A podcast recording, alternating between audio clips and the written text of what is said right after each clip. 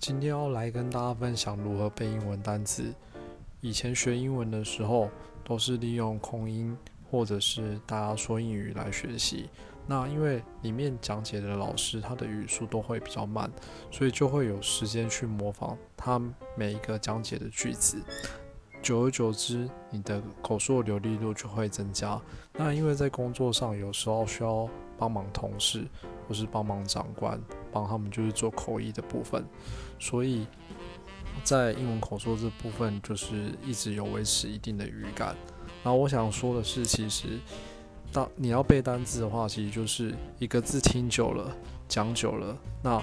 它就会一直就是烙印在你的脑海中，那你会知道如何去应用这个单字。所以我觉得单字的部分其实是用听还有说去累积，累积久就是你的。